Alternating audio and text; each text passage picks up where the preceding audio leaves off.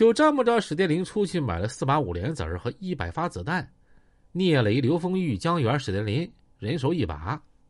聂磊让史殿林招呼兄弟们晚上一块儿喝酒吃饭，然后把电话呀打给了王锁。喂，王哥，对，我是磊子，今天晚上有没有酒局啊？没局，你说吧，咋的了？我想请你吃饭喝酒啊。怎么着？挣了钱了？没必要，你好好干，比啥都强。那个，我哥，我新收了一帮小兄弟，都挺能打的。你对我的帮助呢，我跟我兄弟们也都说了，兄弟们也是特别佩服你的格局，你的能力。今天晚上都想赌一赌这个王哥的风采，你能不能赏个脸，给个面子？今天晚上兄弟呀，请你喝酒，为了感谢你对我的厚爱吧。今天晚上，我给你准备了一份礼物，王哥赏个脸呗。今天晚上还是老地方哈，咱们简单一点。明天啊，我要办件大事儿。那行吧，吃啥哈啥都无所谓，根据你的条件来哈，不能破费啊。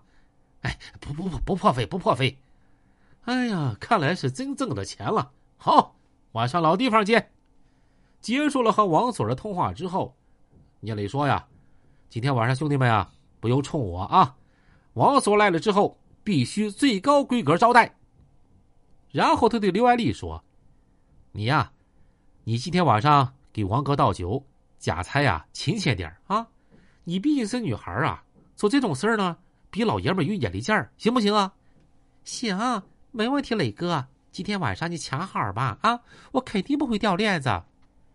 到了晚上七点多，王锁和老二啊就开着斜挎子到了大排档。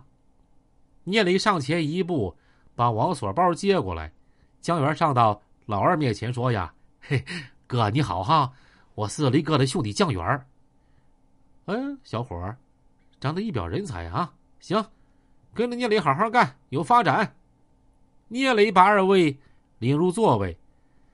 王哥，我给你点了点小烧烤，烤了点生蚝啥的，也不知道你爱吃啥。哎呀，无所谓，聊聊天就行了。咱喝什么酒啊？白酒行不？那行，那就来白的吧。二位一坐下，十几个兄弟呀，啪一下站起，齐刷刷喊了一声：“王哥，王锁好！”呵，这王锁明显感到有面子，感受到了老爷们的尊严。行了，行了，行了，我说磊子，这都是你新收的兄弟啊！啊，对，都是我新收的兄弟，只是一部分。嗯，不错，兄弟们都坐吧，都是自家兄弟啊，跟着你们磊哥好好干。我是不会看错人的，假以时日，这磊子要是大了，嘿，可别把你王哥给忘了。哎呀，不可能啊，王哥，磊弟也没你那么大的愿望，我只是想不受欺负，只是想在社会上获得一点尊严。如果有一天我做大了哈，王哥借你吉言，我这个人啊，知道感恩，吃饱了饭打厨子的事儿啊，我绝对不会干的。行，我相信你，你很年轻。王哥希望你在这条道上能够越走越远，越做越大，钱啊越挣越多，兄弟们越来越团结。来吧，兄弟们，咱们共同举杯啊！祝你们一路长虹。这王锁说着就站起来了，也性情了。瞅着面前这么一帮年轻人啊，也想到自己年轻时候的一份冲动，一口就干了杯中酒。酒过三巡，菜过五味。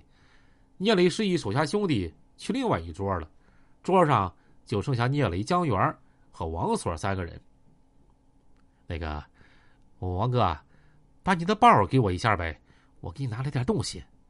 没必要，咱俩就别客气了。江源从桌下递给聂磊一沓，聂磊呀就放进王锁的包里边，拉链一拉，就放在王锁右手边上。王哥。这是你应该得的，也是兄弟我孝敬你的。这只是刚开始哈，我估摸着下个月这个时候啊，就应该能够乘以三了。这王锁把手往包上一摁，哎呀，兄弟，太破费了。这两天一共挣了多少钱？你告诉我。哎，王哥没挣多少，一共我就还剩下个四五千块钱，其他的置办了点家伙。下个月我保证啊，比这个月会多的。不是，我不是这个意思。这些就已经不少了，找我有事儿是吧？直接说吧，我相信你小子找我吃饭啊，可不是吃饭哈酒这么简单。怎么着？下一步有什么计划呀？